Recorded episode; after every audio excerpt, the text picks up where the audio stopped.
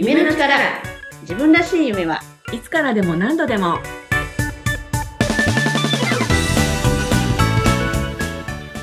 はいこんにちは。一般社団法人夢の力代表理事の三輪優子です。え今回は私たち夢の力で事務局長をしてくれている大崎玲子さんのお話を伺いたいと思います。大崎さんよろしくお願いします。よろしくお願いします。いつもね、私はあの、れいちゃんって呼んでますので、今日もあの、れいちゃんと呼んで進めていきたいと思います。はいよろしくお願いしますはい。夢の力では、ドリームマップという自分の将来なりたい姿をイメージして、台紙の上に写真や文字で表す、いわば夢の地図を作っていただくワークショップ、ファシリテーターの養成の講座などなどを展開しています。はい。ということで、ね、えそんな夢の力で事務局長をしてくれているれいちゃんなんですけれども、もともとれいちゃんがドリームマップに出会ったきっかけっていうのを改めて聞いてもいいですか？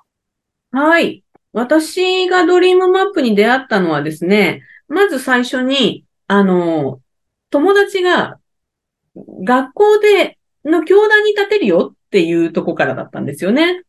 うーん。で、あの、学校の教壇立つっていうか、学校で先生ができるってどういうことって聞いたら、それがドリームマップの授業っていうことだったんですよね。うーん、なるほど。うん。で、で、で、あのー私忘れてたんですけど、自分は実は学校の先生になりたいって思いが、昔からあったにもかかわらず、それを見ないふりをしていたんですよね。うーん。ん。それ思い出したんだ。そうそうそうそう。それを思い出したんですよ。うん。で、もう無理だ、できないって思い込んでいたので、うん忘れてたんですけど、うん思い出して、あ、もしかしたらこれ学校で先生みたいなことができるんじゃないの、って思ったら、途端にワクワクしちゃって。で、ドリうん、それで、で、ドリームマップっていうものが、あの、何なのかもよくわからないのに、それやるって言ったんですよね。へえ、もうじゃあ自分がドリームマップ体験する前に、もうそれの先生になりたい、ファシリテーターになりたいっていうのが好きだったんだ。そうなんですよね。へえ、え、実際その状態でまずは自分が体験しに行った感じなんですよね。あ、そうです、そうです。で、ひとまず、その、あの、誘ってくれた子も、まずはドリームマップがどんなものか知らないといけないから、まずはそのドリームマップ、自分のね、ドリームマップを作る講座があるから、一日ね、やってきてって言われて、受けに行きました。ええええで、実際体験してどうでした？最初の覚えてるるあ、こういうもの作るんだなっていう感じだったのと、その、なんていうのかな。なんか作っててワクワクはしたんですけど、なんとなく、ワクワクしなきゃって思ってするみたいな。あ、なるほどね。うんなんかもうそっちの方向に気持ちを持っていかなきゃって、一生懸命やってたような、その自分がフラットな状態でどう思うかっていうのを考えてたんじゃなくて、なんかこうね、自分をそっちの方に持っていかなきゃって思ってやったのが初めてだったかなと思います。ああ、そうか、そうか。え、なんかそれからは変化とかあったんですか？ファシリテーターにね。うん。そ、そんな感じだったけど、うん。最初なりたかったファシリテーターにうんうん。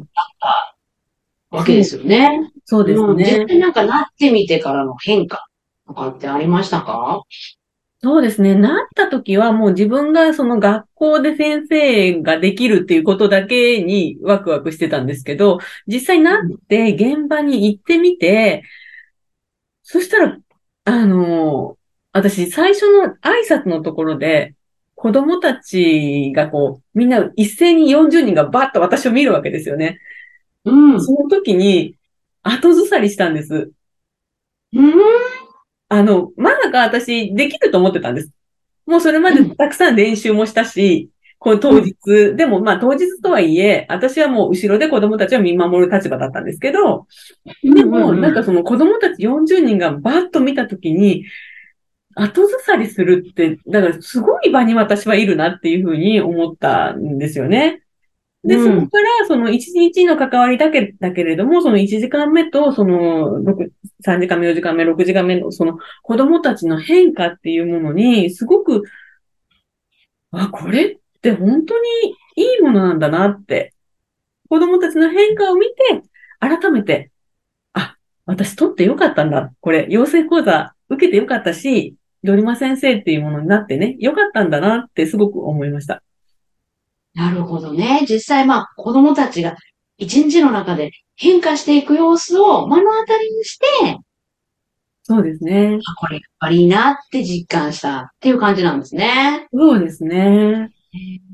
え、それからは何？自分のドリームマップとかは何回か作ったりしてるんだよね？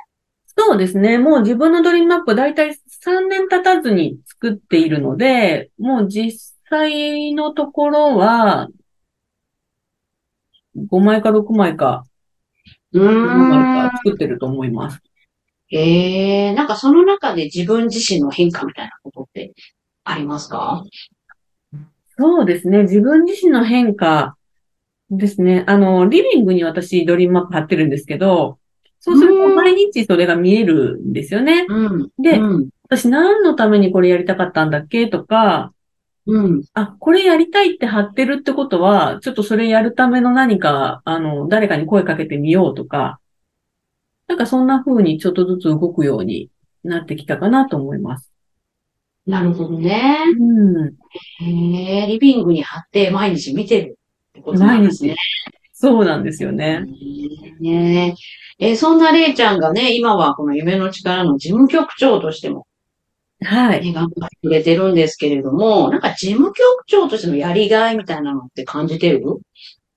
そうですね。あの、事務局長になって6年目になるんですけど、やっぱ最初うんわけがわからない状態からやっていましたが、あの、ファシリテーターの人が、こういうことやってみたいんですけど、どうでしょうかとか、なんかこういうふうに活動してるんですっていう、その活動報告もらったりすると、本当にね、あ、あ、みんないろんなところでね、もう思いを同じにして動いてるんだなって思うと、本当に胸が熱くなりますね。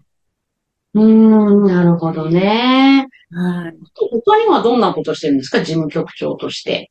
事務局長としては、あの、まあ、うちのコンテンツというか、ワンデードリームマップだったり、あと、あの、オンラインでもドリームマップ入門っていう2時間半の講座があったりするんですけども、そういったものの、あの、ご案内だったりとか、あと申し込みの受付だったりとか、それから養成講座っていうのがその、まあ、ドリームマップ広めるためのその先生を、あの、作っていくんですけれども、その人たちに対しての、その、フォローだったり、ですね。あとは、その、こういう養成講座でみんなをその夢をね、描く。大人も子供も当たり前に夢が描ける社会を作っていきませんかみたいな形で、あの、ご関係したりとかっていうことをしていますね。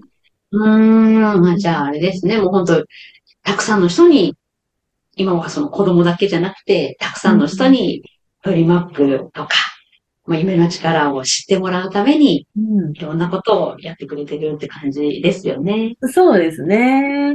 うん、うん。あえーじゃあそんなれいちゃんのこれからの夢って、どんなことを？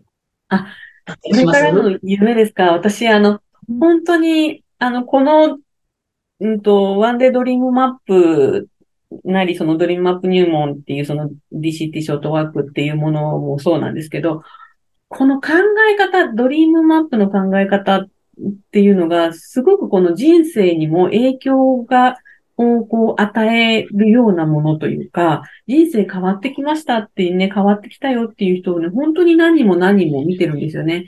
なので、少しでも、その、今まで、こう、夢なんてって思ってた人たちが、なんかちょっとこういう何かのきっかけで動き出す。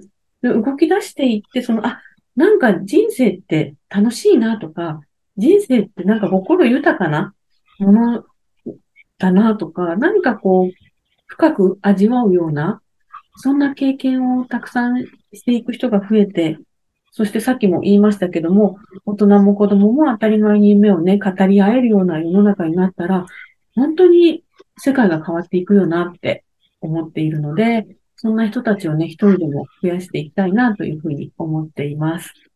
本当だよね。なんかね、そういう風になっていけばいいなっていうことで、なんかこのポッドキャストもたくさんの人が聞いてもらえるといいよね。うんそうねですね。本当に、うん本当にね、なんか、うん、うん、本当そう思います。じゃあ、それに向かって頑張ってまいりましょう。はーい。